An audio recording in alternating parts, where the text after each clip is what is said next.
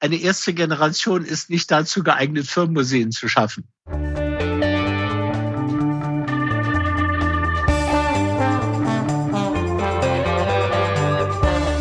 Alles neu, der Interview-Podcast aus dem Maschinenraum. Hallo und herzlich willkommen zu Alles neu aus dem Maschinenraum, dem Interview-Podcast für den deutschen Mittelstand. Wir sprechen mit Lenkerinnen und Lenkern sowie Vordenkerinnen und Vordenkern aus dem Herz der deutschen Wirtschaft. Und wir wollen vor allem wissen, was sie antreibt, sie inspiriert und wie sie ihre Unternehmen auf die Zukunft vorbereiten. Mein Name ist Nils Kreimeier und ich bin Journalist beim Wirtschaftsmagazin Kapital. Und ich bin Tobias Rappers, Geschäftsführer des Maschinenraums, dem Innovationsökosystem für Mittelstands- und Familienunternehmen. Heute haben wir ein ganz besonderes Gespräch ein Generationen-Interview mit Clara und Eberhard Sasse. Im Gespräch geht es darum, wie Facility Management in Zukunft aussieht, wie die Familie den Generationswechsel bereits seit Jahrzehnten vorbereitet hat und wieso es bei dem Thema Nachhaltigkeit vor allem um den Menschen geht. Bevor es losgeht mit unserem Gespräch, wollen wir einen kurzen Blick in die Vergangenheit der Dr. Sasse Gruppe werfen. Was bisher geschah. Zu Beginn der 70er Jahre kommt der gebürtige Berliner Eberhard Sasse nach München, um dort Jura und Politikwissenschaft zu studieren. Mit langen Haaren und in einem VW-Bully auf dem Love and Peace Zeichen prangen. Es ist die Zeit von Individualismus und Flower Power. Für Sasse heißt das vor allem, dass er den Unternehmergeist in sich entdeckt. Noch während des Studiums gründet er eine Firma für Gebäudereinigung. Die Idee, sich als Dienstleister zu spezialisieren. Das erste Team ein griechisches Ehepaar und Sasse selbst. Und der erste Kunde, eine Münchner Bank. Als der junge Firmengründer merkt, dass man in seiner Branche mit einem Doktortitel allein nicht weiterkommt, hängt er noch eine Ausbildung dran. 1985 wird Sasse Meister der Gebäudereinigung. Der Einsatz lohnt sich. Die Dr. Sasse Gruppe wird zu einer Größe in einem Bereich, den man mittlerweile Facility Management nennt. Sasse ist Dienstleister an Flughäfen und Bahnhöfen, aber auch in den Werken großer Konzerne. Mit heute 6.550 Beschäftigten und einem Jahresumsatz von zuletzt rund 255 Millionen Euro. An der Spitze der Gruppe steht seit Anfang 2022 eine weibliche Doppelspitze, Sasses Töchter Clara und Laura. Sie sollen unter anderem die digitale Transformation und die Modernisierung des Unternehmens vorantreiben und wieso ein Wandel vonstatten geht.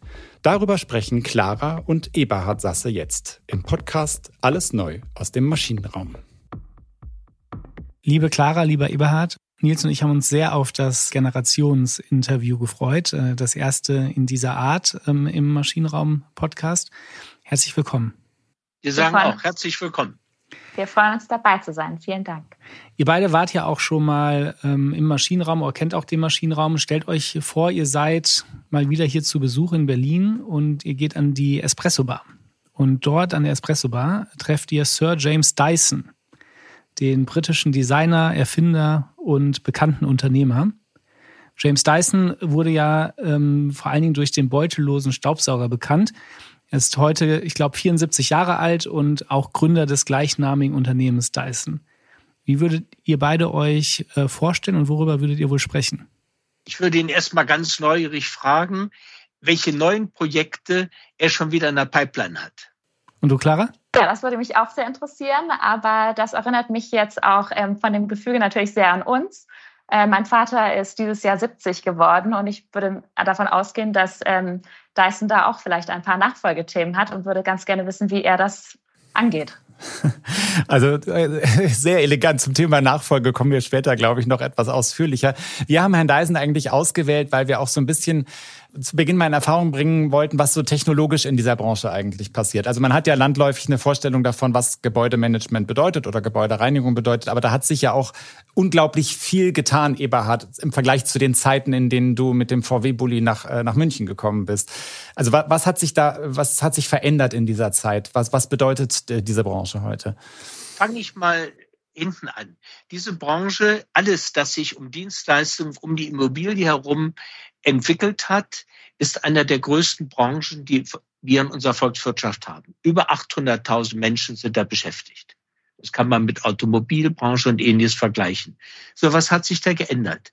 Dienstleistung rund um ein Gebäude, das der Werterhaltung des Gebäudes dient und dass attraktive Arbeitsplätze, an denen Menschen sich wohlfühlen, geschaffen werden, ist früher von ganz verschiedenen Handwerksbereichen gemacht worden.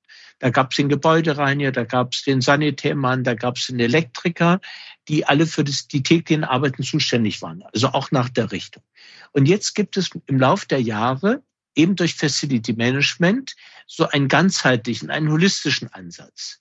Jetzt ist einer dafür zuständig, der ist sozusagen der Caretaker, damit in diesem Gebäude alles funktioniert, damit alles läuft und damit der Wert des Gebäudes erhalten wird. Mhm. Clara, jetzt wo du dann sozusagen dieses Unternehmen übernimmst und auch das in die Zukunft führen sollst, zusammen mit deiner Schwester, was heißt das an technologischer Entwicklung? Also haben wir da auch mit Automatisierung zu rechnen? Es ist ja traditionell auch eine sehr arbeitsintensive Branche. Äh, worauf stellt ihr euch da ein? Das ist natürlich viel Automatisierung und ähm, ja, Digitalisierung, also nicht nur im Sinne, wir haben die analogen Prozesse und die bilden wir jetzt digital ab, sondern wirklich, wie denken wir diese Prozesse ähm, von Grund auf neu?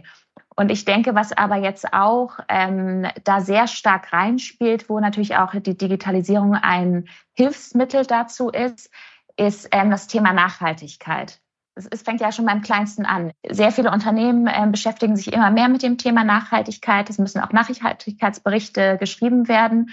Und da werden ganz oft sehr große, wahnsinnige Ziele aufgerufen. Aber das fängt ja schon im Facility Management an. Welche Glühbirne setze ich ein? Wie ist meine Klimaanlage eingestellt? Diese ganzen Themen. Und das sind ja in dem Sinne alles Quick Wins. Und das ist Facility Management auch. Vielleicht wieder, um auf ähm, Dyson zurückzukommen zum Beispiel, mhm. ähm, äh, gibt es ja auch Robotik im Facility Management. Und da muss man natürlich auch ähm, konstant immer am Puls bleiben. Wie weit ist diese Robotik entwickelt? Was bedeutet das für die Arbeitsprozesse auch ähm, in unserer Branche?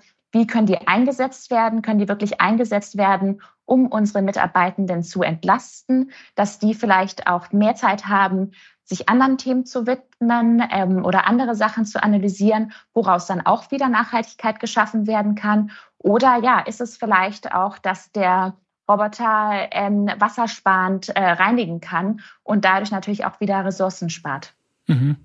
Das, das hört sich ja danach an, als wenn das äh, Gebäude im ja, wahrsten Sinne des Wortes im, im großen Umbruch ist. Ne? Dass Technologien vieles ermöglichen. Zum einen, wie man das Gebäude ansteuert, äh, wie man die Menschen und die Roboter steuert, die das Gebäude reinigen sollen, aber auch wie intelligent das Gebäude ist, um vielleicht hin zu einer inputgetriebenen Reinigung kommen kann, dass der Roboter halt automatisch direkt dorthin fährt, wo sauber gemacht werden muss zum Beispiel oder auf die Toiletten, die benutzt wurden und die Reinigungskraft nicht auf die, zu, zu den Toiletten geht, die quasi seit dem letzten Reinigung unbenutzt sind. Das ist ja auch immer ein großer Einfallstor für, für neue Wettbewerber. Seht ihr beide das als möglich an, dass jetzt vielleicht auch eine komplett neue Generation an Reinigungsfacility-Firmen auf den Markt kommen, die durch und durch digitalisiert sind und die Unternehmen mit der Historie wie die von Sasse ja dort das Leben ein bisschen schwer macht, weil man einfach viel, viel schneller ist und viel stärker am Puls der Zeit ist? Da muss ich erstmal ein bisschen einschränken. Mhm. Dieses mit der Reinigung interessiert uns natürlich auch, aber uns interessiert immer das ganze Gebäude. Und die Dienstleistung der Reinigung ist unterschiedlich, vielleicht 30 oder 40 Prozent der Leistung, die am Gebäude da sind. Wichtig ist es beispielsweise die technische Ausstattung. Gebäude werden immer intelligenter. Die müssen gesteuert werden. Das hängt bei der Klimaanlage zusammen. Gerade heutzutage sehr wichtig. Wie halte ich Luft sauber?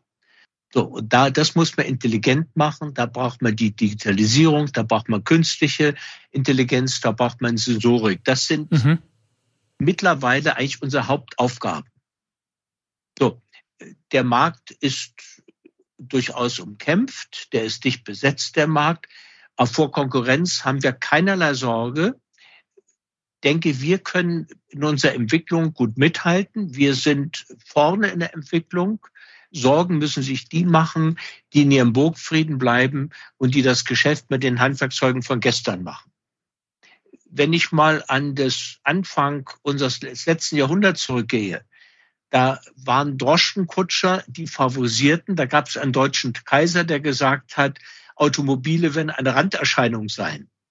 So, heute gibt es immer noch Droschen, die werden häufig zu Hochzeitsfahrten und im Sightseeing-Bereich eingesetzt. Aber die sind zahlenmäßig sehr begrenzt. So wird es auch in unserer Branche sein. Und, und was sind die ähm, großen, ich will jetzt nicht so viele englische Begriffe verwenden, aber die großen Use Cases, die ihr seht, die wirklich Arbeit erleichtern, die mehr Mehrwerte für den Kunden bringen? Ähm, ist das die automatisierte Auslesung der Haustechnik und durch künstliche Intelligenz kann man dann erkennen, wenn was gewartet werden muss oder wenn was repariert werden muss? Oder sind es vielleicht die Roboter, die durch das Gebäude fahren und Desinfektionsarbeit machen? Äh, was sind so die Themen? Da, da der Roboter ist wichtig, aber das ist nur ein kleiner Teil, mhm. die Robotik. Wichtig ist eigentlich, dass in dem Gebäude durch den täglichen Gebrauch des Gebäudes jede Menge Daten produziert werden. Und diese Daten können wir als Dienstleister im Gebäude äh, teilweise generieren, die kennen wir und die können wir auch an den Kunden weiterleiten, damit er entweder das analysiert, das geht ja weit ins Betriebswirtschaftliche rein, das geht in die Umgestaltung von Flächen rein, in die Abmietung etc. etc.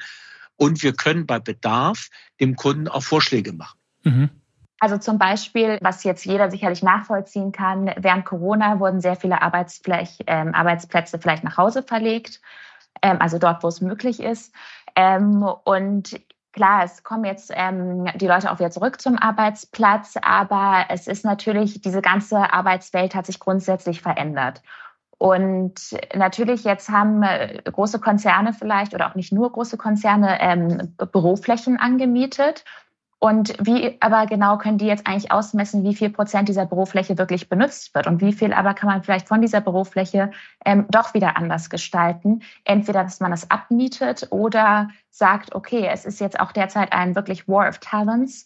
Ähm, wir haben so viel Bürofläche, da könnten wir zum Beispiel ein Fitnessstudio reinbauen, mhm. was ein äh, Mitarbeiterbenefit ist. Und so können wir uns attraktiver am Markt positionieren. Also wirklich dieses über den Tellerrand denken, nicht nur zu sagen, ach ja, dieser Meetingraum wird nie benutzt, deswegen muss er, muss er nicht gereinigt werden, muss nicht gewartet werden, sondern wirklich, ah, wir können auch Flächen vielleicht anders nutzen. Das heißt, ihr rechnet auch nicht damit, dass dieser Trend zum Homeoffice, der ja zumindest zum Teil, wie man hört, erhalten bleiben wird, für euch zu einem Problem werden kann, weil die Flächen, äh, wenn, selbst wenn sie nicht mehr als Büros genutzt wird, einfach umgewidmet werden zu anderen Flächen, die dann auch für euch wieder in Frage kommen als Kunden? wir haben zwei Zielrichtungen. Erstmal, was du schon sagst, Nils, Flächen werden umgewidmet. Und dann entsteht ja auch mobiles Arbeiten, Homeoffice. Das braucht ja, denken wir nur an die Arbeitsstättenverordnung so etwas, das braucht ja auch Service, das braucht Maintenance. Da muss etwas getan werden. Mhm. Ah, wow. Also der Markt der Dienstleistung wird anders werden, mhm. aber er wird sich meines Erachtens eher noch erweitern. Denn dieses Wellbeing am Arbeitsplatz ist eine hochwichtige Sache. Mhm. Und dafür sind wir zuständig.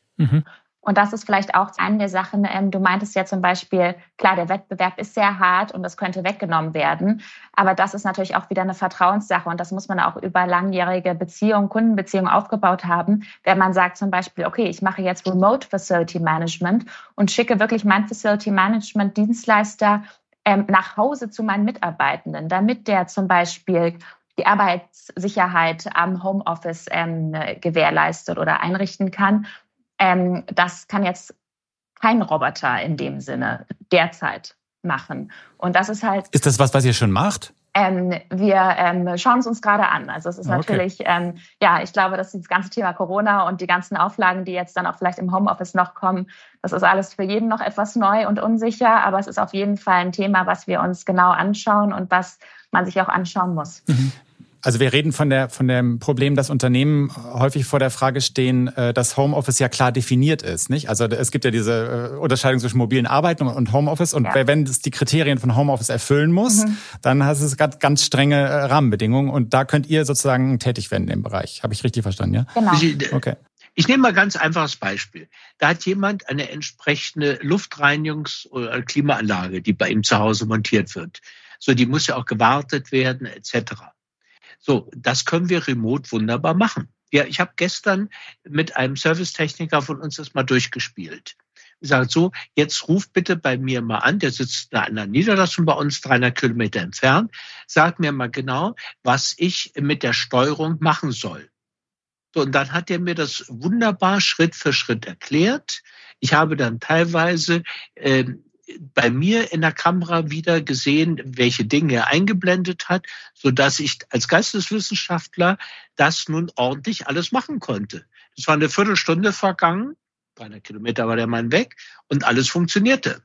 Mhm der brauchte natürlich auch bestimmte Fähigkeiten, nämlich eine pädagogische Fähigkeit, mir das ruhig zu erklären. Ich habe zwei, dreimal etwas ungeschickt angestellt, da hat er mit einer ganz so Pfarrersähnlichen Stimme gesagt, so und jetzt bitte nochmal zurück und auf Reset und jetzt noch einmal. Mhm. Also man musste auch eine bestimmte psychologische Schulung dafür haben.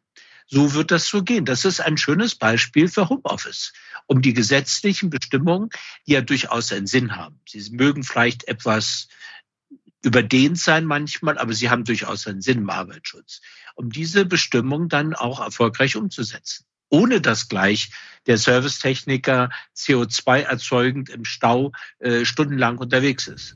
Mhm.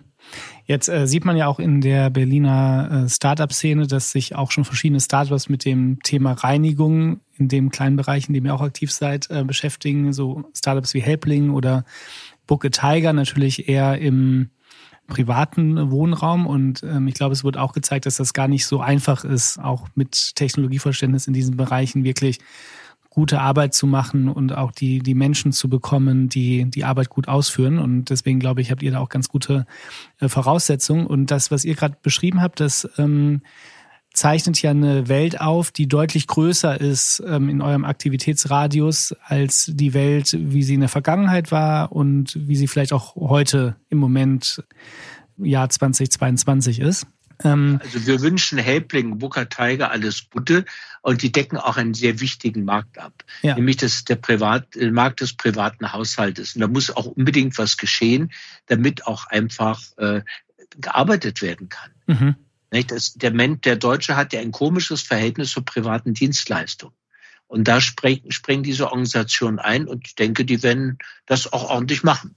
Ja, weil, weil worauf ich hinaus wollte, ist, äh, so eine Organisation muss ja auch darauf äh, vorbereitet werden, eben sein, sein Arbeitsspektrum auch zu erweitern und sich auch damit zu identifizieren. Und jetzt habt ihr, ähm, du Clara mit deiner Schwester Laura, ihr übernehmt ja das, äh, das Unternehmen.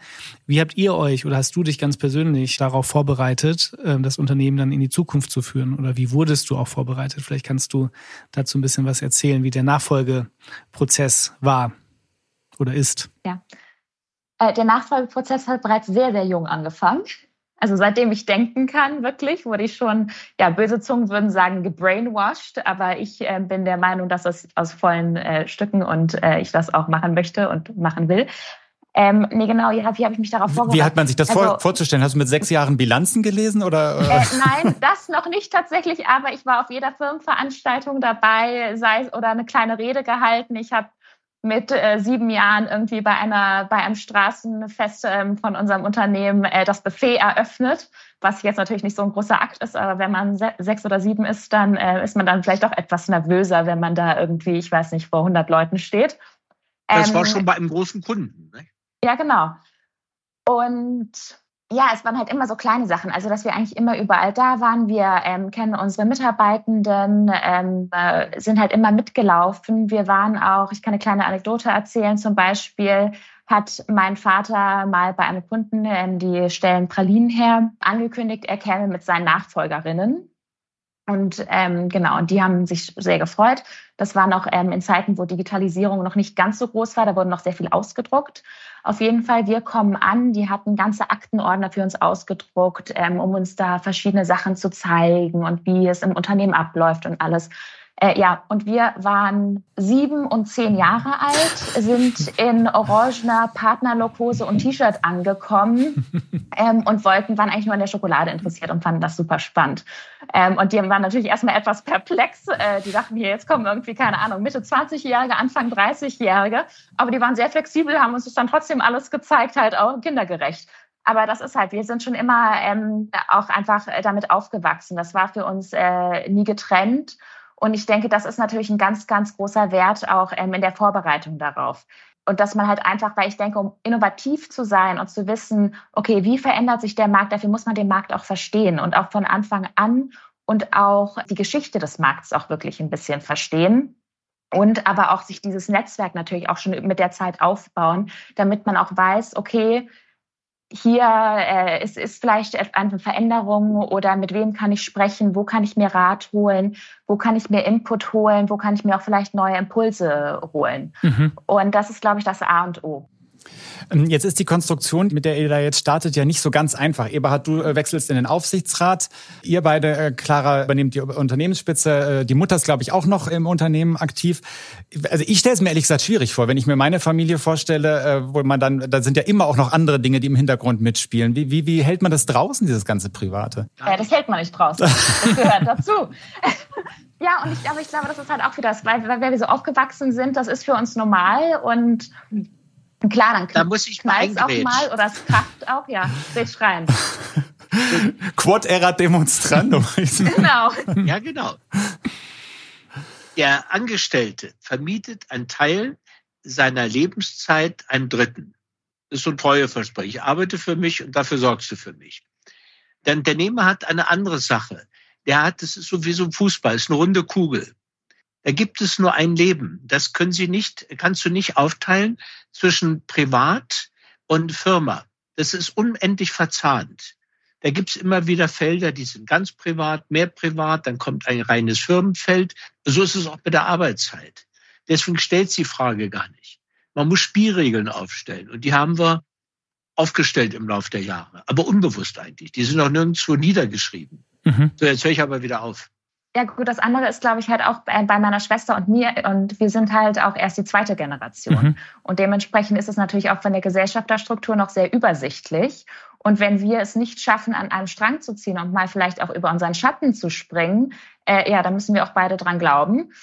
Und äh, wir haben auch natürlich auch eine sehr, sehr große Verantwortung unseren Mitarbeitenden gegenüber, dass wir das auch schaffen. Und das ist auch unsere unternehmerische Pflicht. Ja. Und daher ist es da vielleicht auch noch mal etwas stärker, als es vielleicht auch bei größeren ähm, Unternehmen der Fall ist, weil wir da wirklich noch mehr eingebunden sind. Mhm. Ebert, wenn du, wenn du so ein bisschen zurückschaust auf deine Unternehmerzeit und dich jetzt in die Situation von, von Clara und Laura versetzt, ähm, welche Grundvoraussetzungen, die die beiden jetzt haben, hättest du damals auch gerne gehabt?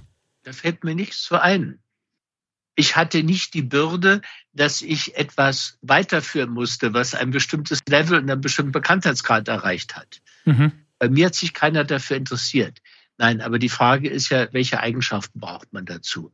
Man braucht eine gewisse Beharrlichkeit, Fantasie und Unerschrockenheit und einen festen Glauben an sich selber, dass das schon klappen wird. Und das haben die beiden. Ja, sehr spannend, Eberhard. Ich glaube, auch eine der, der Herausforderungen ähm, ja, für die neuen Generationen in den Familienunternehmen oder generell für Unternehmen ist ja auch das Thema äh, Nachhaltigkeit. Und äh, Familienunternehmen per se sind ja sehr nachhaltig oder denken nachhaltig. Was bedeutet das für euch, ähm, Clara? Welche Initiativen startet ihr, um ja, Sasse auch in Zukunft auf den ökologischen Pfad der Nachhaltigkeit ähm, zu bringen und vor allen Dingen auch eure Kunden dabei zu begleiten, ähm, diesen zu erreichen? Ich glaube, das ist ähm, wirklich der Knackpunkt. Also uns geht es wirklich dabei darum, unsere Kunden auf dem Weg zu begleiten. Denn das ist, ähm, wie ich ähm, davor schon angesprochen hatte, ja wirklich ähm, ja, unsere Dienstleistung. Und da sind es natürlich verschiedene Sachen, ähm, die wir uns bei uns selber anschauen. Aber viel mehr ist es ja, was für Vorschläge können wir unseren Kunden machen? Da ist es zum einen, okay, vielleicht Flächenoptimierung und solche Sachen. Ähm, da haben wir diese vielen Daten, aber auch wenn wir anbieten, dass wir gleich darauf setzen, dass wir wassersparende Reinigungstechnik einsetzen, dass wir sagen, wie ist eure Klimaanlage eingestellt? Habt ihr leckende Wasserhahne, die ausgetauscht oder repariert werden müssen? Und diese ganzen Sachen ähm, sozusagen aufzuspüren innerhalb einer Immobilie Mhm. Und das halt dann auch abzustellen. Oder auch zum Beispiel beim Thema technisches Facility Management, das gesamte Thema Preventative Maintenance. Das ist ja nicht mehr nur die also, Wartung. Also, also vorbeugende Wartung sozusagen, um schon vor, bevor was kaputt geht, sich äh, da äh, ranzumachen an die Dinge. Mhm. Richtig, mhm. ja, Verzeihung, das war hier so ein englischer Begriff drin. Vielen, vielen Dank. Genau, und das ist natürlich der Knackpunkt, weil es geht ja nicht darum, nur Sachen, die kaputt gehen, zu reparieren, sondern es geht auch darum, okay, wie ähm, erhöhe ich eigentlich die Lebensdauer von äh, meiner Investition in meinem Gebäude oder meiner Fabrik? Und ja, das ist zum einen natürlich ein finanzielles Thema, aber zum anderen auch ein ökologisches Thema, weil ich habe dadurch weniger Abfall, es, es lebt länger und diese Themen. Und das ist halt wirklich, wo wir schauen müssen, wie können wir unsere Kunden dabei beraten, ähm, sich energieeffizienter aufzustellen. Ist das was, was von den Kunden an euch herangetragen wird oder, oder geht ihr damit auf die Kunden zu? Oder habt ihr, spürt ihr diese Nachfrage auch? Teils, teils, genau. Also wir sehen das auch immer mehr bei ähm, bestimmten Kunden. Das sind auch oft ähm, amerikanische Kunden oder auch schon Kunden, die da wirklich ähm, weiter vielleicht vorausschauend denken, dass die auch auf uns damit zukommen. Aber wir kommen auch damit aktiv auf unsere Kunden mhm. zu. Also es ist von beiden Seiten. Ich will das ja aber mit einem weiteren Kontext hören. Das ist unsere Dienstleistung, die wir bringen. Nachhaltig ist ja eigentlich nichts anderes als ein Element, was jetzt auch in aller Munde ist, was beispielsweise, da geht es um das Ökologische, äh, da geht es um Klima, da geht es um soziale Dinge. Wir kennen ja alle diese äh, entsprechenden Grundsätze, Ziele, die da sind im CSR-Bereich. So, und hier geht es natürlich auch darum, wie erbringen wir unsere Dienstleistung? Mhm. Stichwort Lieferketten. Und eine Sache, die noch viel zu wenig thematisiert wird, wie gehen wir mit den Menschen um, die das machen? Haben wir da eine Philosophie, die möglicherweise in den Gründungszeiten bei manch einem Lieferdienst zu verorten ist, um es ganz vorsichtig zu formulieren? Oder ist da der entsprechende Respekt da? Wir arbeiten ja in vielen Bereichen einfachen Dienstleistungen mit Menschen, die Quereinsteiger sind etc., die auch äh, ein, durchaus ein Ausbildungsdefizit haben, die wir ausbilden wenn diese Menschen so bezahlt, dass sie von ihrer Arbeitskraft leben können. Oder wenn sie nur so bezahlt, dass sie am Ende des Monats, ich sage es mal ganz flapsig, zum Amt gehen müssen und Stütze beantragen muss. Mhm. Wer so etwas macht, ist nicht selbstbewusst, wird von der Gesellschaft nicht respektiert. Das sind aber die Menschen, die unsere Gesellschaft braucht.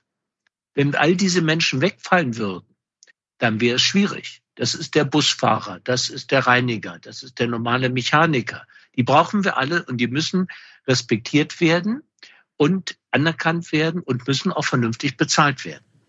Ja, das ist, das glaube ich. gehört alles zum Thema Nachhaltigkeit dazu. Das sind die Menschen, die im Schatten stehen, die komischerweise nie an den Litfaßsäulen als Werbung auftauchen. Mhm. Aber die müssen wir ins Licht holen jetzt. Und sicherlich auch ja eines der ähm, Charaktereigenschaften von Familienunternehmen, ja. ähm, sehr wertegetrieben ähm, zu wirtschaften und sicherlich einen Beitrag zu leisten, eine Gesellschaft zu schaffen, in der wir alle gerne, gerne leben wollen. Wir haben am Ende jedes Podcasts ja immer noch so ein, ein paar Fragen. Aber bevor Tobias dazu kommt, würde ich eine Sache gerne noch klären. Gibt es diesen VW-Bully eigentlich noch, Eberhard? Mit Nein, den gibt es schon lange nicht. Ich hänge nicht an den Sachen man muss immer nach vorne schauen. Eine erste Generation ist nicht dazu geeignet, Firmenmuseen zu schaffen. Okay, das stimmt. Ich bin in meinem Familienverhältnis sehr beharrlich. Ich lebe nach wie vor mit meiner ersten Ehefrau zusammen. Aber nicht mit meinen ersten Autos. Du bist auch noch mit der ersten Ehefrau verheiratet. Du wohnst nicht Ja, genau. Zusammen. Ja, Entschuldigung. Zum ähm, Abschluss des Podcasts habe ich immer noch ein paar Fragen für unsere Gäste vorbereitet. Jetzt ähm, haben wir ja heute zwei Podcast-Gäste. Bin ich mal, ich mal überlegen, wie ich die ähm, an euch aufteile. Ähm, ich fange mal bei dir an, Clara. Ähm, welches Buch hat dich zuletzt äh, begeistert oder inspiriert? Eine sehr gute Frage. Es gibt ein Buch von äh, Christian Stöcker und das heißt Das Experiment sind wir. Und also ich muss dazu sagen, ich habe Psychologie studiert und ähm, das ist auch ähm, ja, äh, sehr psychologisch, ähm, dieses Buch. Und deswegen finde ich es auch aus der Perspektive sehr spannend, finde es aber auch aus einer Führungsperspektive sehr spannend. Denn es geht darum, ob wir als Menschen überhaupt noch in der Lage sind, diesen rasenden Wandel, der derzeit in der Welt ähm, herrscht, wirklich auch im Griff zu behalten. Er hat dann einen ähm, Begriff, das heißt äh, kognitiver Geizkragen. Mhm. Und das ist die Idee, dass ähm, ja, wir uns als eigentlich sehr gemütlich machen. Und sobald es ein bisschen schwieriger wird, ähm, ja, wir uns selber auch da ein bisschen im Weg stehen. Also zum Beispiel, was ist zwei mal zwei? Da muss keiner viel überlegen. So, wenn es dann jetzt aber schon darum geht, was ist 43 mal 172? Da muss man sozusagen die interne Rechenmaschine mal anwerfen, auch sein Kurzzeitgedächtnis. Wird schon ein bisschen schwieriger, werden wir schon ein bisschen faul und sagen, ja, ist viel und mhm. geben uns schon damit mhm. ab. Ne? Und das ist halt diese Idee, dass wir eigentlich selber auch ein bisschen faul werden. Und das ist natürlich auch aus der Führungsperspektive auch eine Frage, okay, wie führe ich eine Organisation durch diese ändernde Zeit und wenn die Menschen keinen, keine schnelle Veränderung haben wollen. So, und jetzt Eberhard an dich die Frage, was ist 43 mal 172? Ja. Das ist eine gute Frage. Ich würde es erst mal setzen. Ich würde mal 50 mal 143 setzen. Und, und, und das abziehen. ist dann eigentlich relativ einfach. Das ist 70.000 und davon würde ich 15 Prozent abziehen. Das heißt, es ist so irgendwo sowas zwischen 42, 43.000. Sehr gut. Ja, so bin ich in meinem Leben immer gut klargekommen, dass gesagt habe, mach's über den Daumen. Ja, ähm, ich, ich weiß nicht, wie viele Schüler, Schülerinnen unseren Podcast hören, aber das war auf jeden Fall ein guter Hack, um bei der nächsten Mathearbeit zu bestehen. Ähm, die zweite Frage, Eberhard, die würde auch an dich gehen und es passt eigentlich ganz gut, ähm, weil Mathematik brauchst du nicht mehr zu üben anscheinend. Ähm, was lernst du denn gerade, was du heute noch nicht so gut kannst? Was ich noch nicht so gut kann. Ich bin in einer Zeit sozialisiert worden, äh, wo das Faxgerät noch gar nicht erfunden wurde. Da gab es noch Fernschreiber ich bin in einer Zeit äh, sozialisiert worden, wo es noch keine elektronischen Taschenrechner gab. Die fing gerade mal an, da war ich so in der 11., 12., glaube ich. So, ich bin nicht Digital Native. Ich habe schon das Gespür zu sehen, wie Arbeitssachenplätze sich verändern. Ich habe beispielsweise nur in meinen ersten Anfangsjahren mal in einem Büro ein eigenes Zimmer und einen Schreibtisch gehabt. Dann habe ich äh, feste Arbeitsplätze bei unserer Organisation abgeschafft. Aber ich muss erahne das, wie neue Arbeitswelten gehen oder wie künstliche Intelligenz mhm. geht. Aber ich bin damit nicht aufgewachsen. So, und das kann die neue Generation, die ist damit aufgewachsen, jetzt eine ganz andere Denke. Wenn ich etwas, mich auf etwas gründlich vorbereiten will, wenn ich einen schwierigen Text habe, hole ich mir den aus dem Internet, aber ist mir jetzt peinlich, das in der Öffentlichkeit zu sagen, ich druck mir ihn dann gerne nochmal aus, um mich gedanklich ganz tief äh, reinzuknien. Mhm. Ich glaube, da so. bist du nicht alleine. Ja, aber die neue Generation, die arbeitet dann eher in zwei Bildschirmen und braucht das gar nicht mehr. Die äh, letzte Frage, die stellen wir immer jedem Gast und deswegen muss ich die auch ähm, an euch beide stellen. Ihr dürft beide nach und an, nacheinander antworten. Ebert, ich fange mit dir an. Ähm, welches Kapitel Familiengeschichte möchtest du mal geschrieben haben? Mit der Anmerkung, dass dein Kapitel Familiengeschichte natürlich jetzt nicht zu Ende ist, äh, wenn du den Aufsichtsrat wechselst. Ich würde sagen, ich habe den Fundament gelegt für viele weitere Sasse-Generationen, Unternehmergenerationen. Okay, und dann gebe ich an dich weiter, Clara. Ähm, welches Kapitel Familiengeschichte möchtest du denn mal geschrieben haben? Ja, ich baue auf der, auf der Antwort von meinem Vater auf. Er hat das Fundament gelegt, aber wir sind zweite Generation. Wir müssen das Fundament jetzt äh, stärken und aufbauen.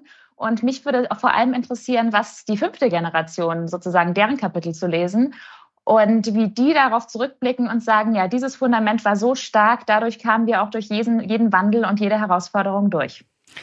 Vielen Dank euch, euch beiden. Ähm, Nils hat die Frage gestellt, äh, wie man das so in der Familie schafft. Ich habe bei euch ein ganz sehr, sehr gutes Gefühl, dass äh, das sehr harmonisch ähm, bei euch abgeht und ähm, ihr Sasse auch äh, auf die Zukunft vorbereitet, so dass auch die nächste Generation nach euch, äh, Laura und Clara, erfolgreich sind. Ich wünsche euch auf jeden Fall sehr, sehr Gutes für diesen Start und freue mich, wenn ihr bald mal wieder zu Besuch im Maschinenraum seid. Vielen Dank für das nette Gespräch. Jawohl, Tobias, Dankeschön. Dankeschön, Nils. Ganz vielen Dank. Ganz, ganz lieben Dank. Ja, ganz vielen Dank auch an euch, liebe Zuhörerinnen und Zuhörer, für die Aufmerksamkeit in dieser Folge. Wir hatten heute zu Gast Clara und Eberhard Sasse, also den Gründer der Dr. Sasse Group und die neue Co-Geschäftsführerin, Co-Chefin des Unternehmens. Äh, ich habe eigentlich vor allem mitgenommen, dass familiäre Verstrickungen in einem Familienunternehmen gar nicht unbedingt hinderlich sein müssen und dass man die vor allem auch nicht versuchen sollte rauszuhalten, diese äh, privaten Gefühle, weil das wahrscheinlich künstlich wäre und, äh, und gar nicht funktionieren würde, sondern dass man sich durchaus darauf einlassen sollte. Und das hat man heute, glaube ich, im Gespräch auch ganz gut gemerkt, dass die beiden das ganz gut hinbekommen. Hat jedenfalls dadurch auch sehr viel Spaß gemacht. Falls ihr Vorschläge habt, mit wem wir noch sprechen sollten oder euch Themen interessant scheinen, über die wir noch nicht gesprochen haben und die wir unbedingt mal auffangen sollten in diesem Podcast, schreibt uns sehr gerne eine Mail an allesneu@maschinenraum.io. Ihr könnt uns auch gerne bei LinkedIn schreiben und wenn euch der Podcast gut gefällt, dann hinterlasst doch eine positive Bewertung bei Spotify oder Apple. Ich bedanke mich ganz herzlich zusammen mit Tobias und wünsche euch alles Gute und bis zum nächsten Mal.